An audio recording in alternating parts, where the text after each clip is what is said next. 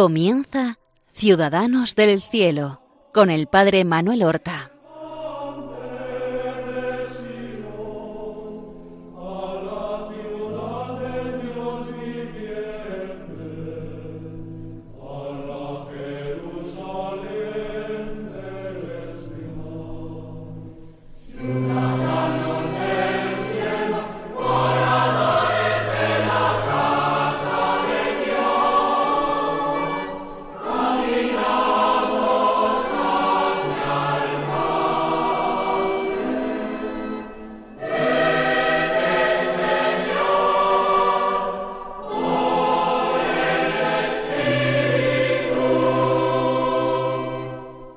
Buenos días, queridos y santos oyentes del programa Ciudadanos del Cielo.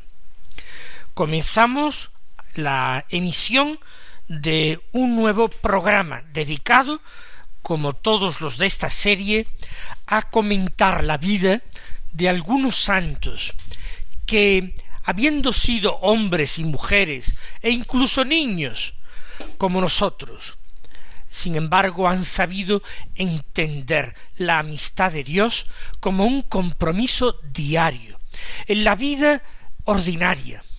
Han sabido entender la amistad de Dios no como algo absolutamente imposible, sino algo posible gracias a la gracia de Dios que se derrama sobre nosotros. Vamos a continuar con la figura luminosa de Santa Teresa de Calcuta, esta santa que fue canonizada por el Papa Francisco el pasado mes de septiembre de este año 2016. Cuando hablamos de los santos, siempre corremos un riesgo. Como leemos su vida en la tierra, después de que ella haya transcurrido, cuando ellos están ya gozando del cielo, nos parece que su vida fue muy lineal, emprendieron cosas, realizaron cosas. Cada uno en su nivel tuvo un éxito, porque logró realizar lo que pretendía. Fíjense, antes de Madre Teresa de Calcuta, dedicamos un par de programas a San José Sánchez del Río, el niño cristero que con sólo catorce años derramó su sangre por Cristo. Él pretendía no otra cosa sino esta, ser mártir. Nunca como ahora ha sido fácil ir al cielo. Así le decía a su madre, y lo consiguió. Pero esta es una falsa impresión. En la vida de muchos santos hubo numerosos y sonados fracasos que quizás a ellos mismos les hicieron dudar en algún momento de si estaban cumpliendo la voluntad de Dios o estaban siguiendo sus propios proyectos, sus propios caprichos. Ciertamente el Señor no evita que nosotros tengamos errores humanos, a veces movidos por nuestra mejor voluntad. Él no nos revela su voluntad o permite que pongamos en práctica algo para que luego ejercitemos la humildad y la paciencia rectificando, para que siempre nos mantengamos bien humildes. En la vida de Madre Teresa de Calcuta hubo mucho más fracaso del que nosotros nos imaginamos. Por ejemplo, Madre Teresa emprendió una serie de fundaciones que luego no prosperaron y hubo que eh, terminar eh, cerrándolas y marchándose las hermanas de aquel sitio. Por ejemplo, la convencieron para abrir una casa de misioneras de la caridad en Irlanda del Norte, en el Belfast. Es eh, una zona protestante, donde hay una gran animadversión frente a lo católico. Bueno, pues Madre Teresa de Calcuta pensó que en ese ambiente de odio enconado entre cristianos, sin embargo, sus hijas podían dar testimonio de vivencia de la caridad y de entrega hacia todos, allí particularmente hacia los protestantes. Sin embargo, los habitantes de el Ulster no es que expulsaran a las hermanas, no es que las mataran, sino simplemente les dieron la espalda, le hicieron total vacío, de tal manera que al cabo de algunas de algunos meses las religiosas tuvieron que marcharse de Irlanda del Norte. Era el año 1972. Afectó mucho al corazón de Santa Teresa de Calcuta. Se había precipitado quizás, se trataba de vanidad por su parte pensar que ella podría tener la solución para ese odio poniendo el amor de las hermanas? O por ejemplo, la fundación que hizo en Sri Lanka, antes se llamaba Ceilán. El gobierno la autorizó, pero el gobierno había perseguido a católicos y a miembros de otras confesiones eh, cristianas e incluso de otras religiones. Ella, fiada de esta acogida que se le hizo, fundó en la capital de Sri Lanka, en Colombo. Pero poco después las misioneras de la caridad fueron expulsadas por el gobierno. La madre pecó quizás de ingenua pensando que harían una excepción con ella. De hecho, fueron autorizadas por el gobierno en un primer momento. Pero en la misma India, donde recordemos tras su muerte tuvo un funeral de Estado, en la misma India hubo no pocas fundaciones que fracasaron. Por ejemplo, en la ciudad de Ranchi no pudieron entrar las hermanas, y eso que iban personalmente acompañadas de Madre Teresa. La multitud del barrio donde iban a establecerse se amotinó y hasta levantó barricadas en la calle para que no pudieran pasar las monjas. ¿Todo esto qué quiere decir? Que a veces a nosotros nos parece que el reino de Dios avanza y se extiende en este mundo a partir de nuestros éxitos, de nuestros éxitos apostólicos, del éxito de nuestros proyectos.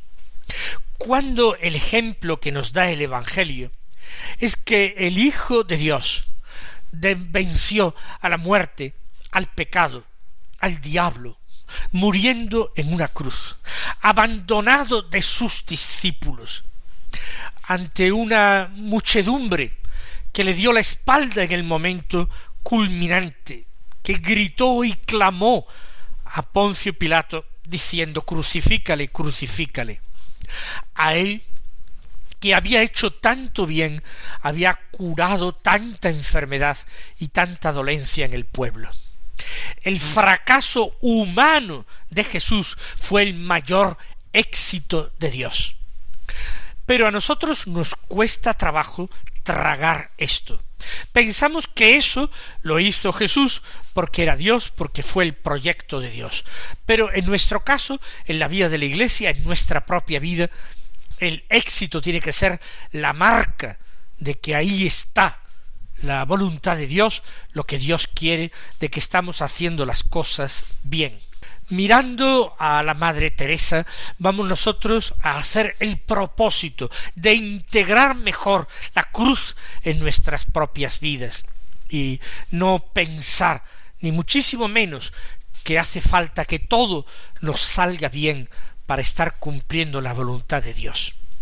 También hubo dolor en la vida de Santa Teresa de Jesús por otros muchos motivos. Uno de ellos vamos a poner un ejemplo, fue el de las religiosas de su congregación que abandonaban el convento, se secularizaban, volvían al mundo. Nos parece que, siendo una congregación tan santa y tan santa la fundadora, tienen que afluir mágicamente muchas vocaciones y todas las vocaciones ser buenas y todas las vocaciones perseverar. Pero no fue así. En la misma vida de Santa Teresa de Calcuta hubo muchas religiosas que, después de haber ingresado en la congregación, por distintos motivos, antes o después, por ejemplo, en el noviciado, que es un tiempo de conocimiento de la congregación de discernimiento, pero más dolorosamente después de haber hecho los votos, después de haber hecho la profesión, decidían marcharse.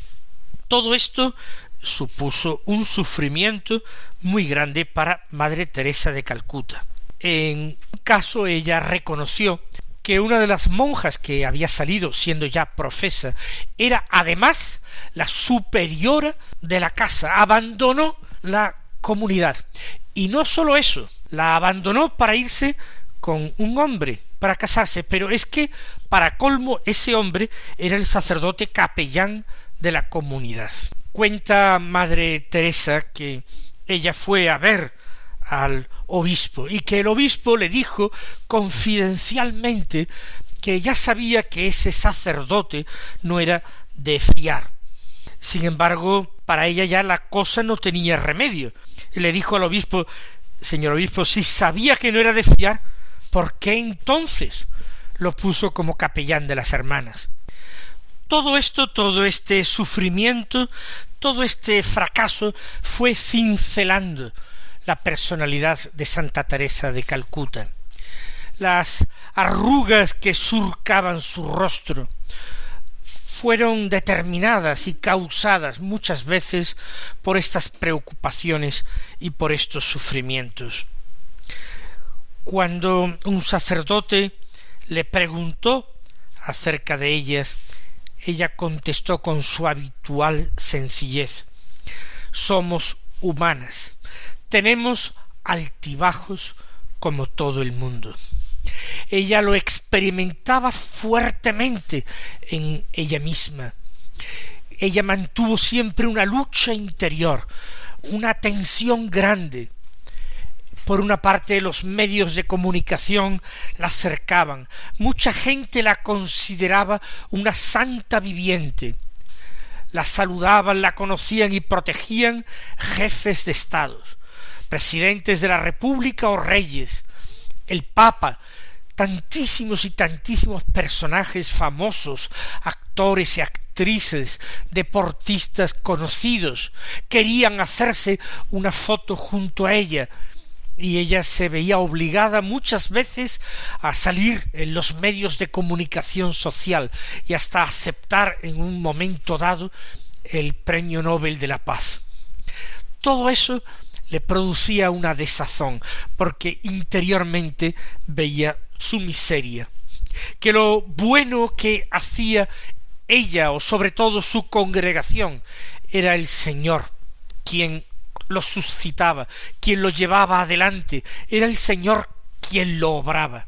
Y sin embargo, tantos equivocadamente lo atribuían a ella. Unido esto a la terrible sequedad y desolación interior en la que tuvo que vivir durante muchos años de su vida, todo esto la llevaba a una duda, a una perplejidad tremenda. ¿Seré yo una gran embaucadora? ¿Estoy procurando mi gloria en vez de la gloria de Cristo? Pero lo extraordinario era que ella planteaba esas dudas, que ella no buscaba salvarse a sí mismo, sino que seguía adelante por la salvación de los demás, para aportar un poco de alivio y de consuelo a tantas y tantas personas a las que ella y su congregación se dirigían. ¿Qué más daba que ella fuera tan imperfecta? ¿Qué más daba todo si Cristo era servido en sus miembros dolientes, si ella podía aliviar, aunque fuera un poco, el sufrimiento de Cristo vivo? Santa Teresa de Calcuta supo negarse perfectamente a sí mismo durante su vida. Ella no se dedicó a lamer sus heridas, a autocompadecerse, se dio muy poca importancia a sí mismo. Nos cuentan la anécdota de un accidente de tráfico que ella tuvo cuando viajaba en un país de misión, viajaba en el asiento delantero de un vehículo todoterreno en compañía del conductor y de un obispo. Iban los tres sentados delante. Y a la salida de una curva un camión vino de frente y chocó contra el vehículo en que viajaban ellos. La madre se llevó un golpe fuerte con una barra de hierro que estaba encima del parabrisas y sangró a pesar de que ella quería quitar importancia, se empeñaron en llevarla a un hospital donde le dieron diecinueve puntos de sutura y tuvo que estar con la cabeza vendada un tiempo. Pero cuando le preguntaban cómo se encontraba, ella decía imperturbable con su sonrisa de siempre todo va bien, todo va bien vamos a pedir gracia al Señor para ser capaces nosotros de olvidarnos también de nosotros mismos, de no dar tanta importancia a lo nuestro y concentrarnos en el poder dar un poco de gloria a Dios con nuestra vida, con nuestras obras y con nuestras palabras.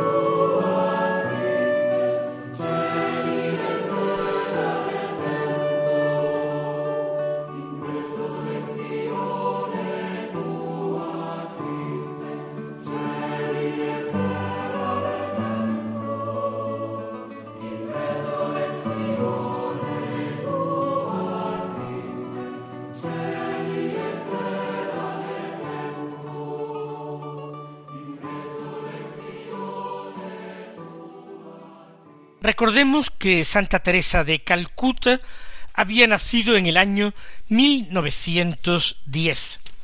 Recordemos también que en el año 1946 tuvo ya las primeras intuiciones de fundación y en 1948 abandonaba el convento de las hermanas de Nuestra Señora de Loreto en Calcuta donde se encontraba. Poco tiempo después, ella funda la congregación, concretamente el 7 de octubre, el día de Nuestra Señora, la Virgen del Rosario, del año 1950. Es la fecha fundacional de su congregación. Tenía cuarenta años cumplidos. Vivió todavía Madre Teresa hasta el año 1997, concretamente hasta el 5 de septiembre. Ella cumplía los años en el mes de agosto, por tanto murió con 87 años. Eso sí, ella había declinado el gobierno de su congregación cuando vio que no tenía fuerzas su familia había ido creciendo extraordinariamente. No sólo el número de religiosas misioneras, sino habían ido surgiendo otras congregaciones.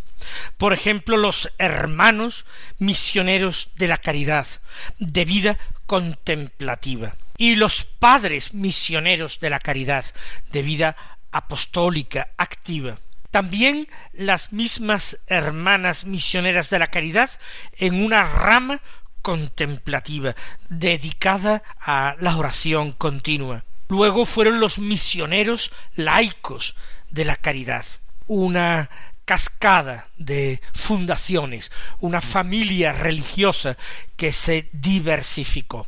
Entre los premios que recibió Madre Teresa estuvo, ya lo hemos dicho, el Nobel de la Paz en el año 1979. Y poco después, Madre Teresa declaraba Si voy al cielo, será por lo que debo soportar a causa de mi popularidad. Os aseguro que odio todo esto. Otros llevan a cabo un trabajo semejante al que desarrollamos nosotras, e incluso lo hacen mejor. ¿Por qué tanta atención a lo nuestro? Os aseguro que si acepto participar en algunas manifestaciones públicas es porque me ofrecen la posibilidad de hablar de Jesús a personas que de otro modo apenas tendrían posibilidad de oír hablar algo de él. El día 5 de septiembre del año 1997 murió la madre. Ya ella había sufrido un infarto en el año 1980 estando en Roma, una angina de pecho en el 83 y distintos problemas cardíacos graves en 1989, en 1991 y en 1993. En 1997 ella ya se retiró a Calcuta porque tras un viaje a Nueva York se había dado cuenta de que el Señor la llamaba junto a sí. Y a las nueve y media de la tarde noche de ese 5 de septiembre falleció santamente.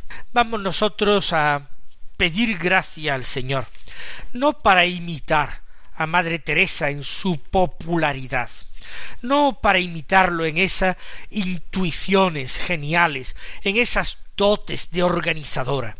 Vamos a pedir gracia al Señor de imitarla en la caridad, de imitarla en la paciencia, de imitarla en la fe, en la capacidad de aceptar las pruebas y reveses que le ofrecía la vida, en la capacidad de llorar por sus equivocaciones, pero al mismo tiempo de no desanimarse y seguir adelante, como nosotros tenemos que hacer, confiados no en nuestras propias fuerzas, sino en la gracia de Dios.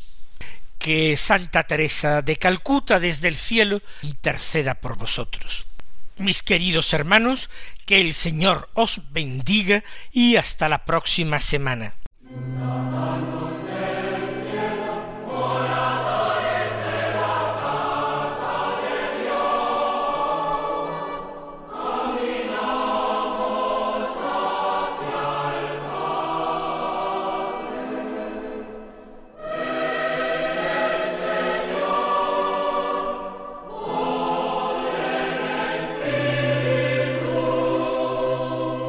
Han escuchado en Radio María Ciudadanos del Cielo con el Padre Manuel Horta.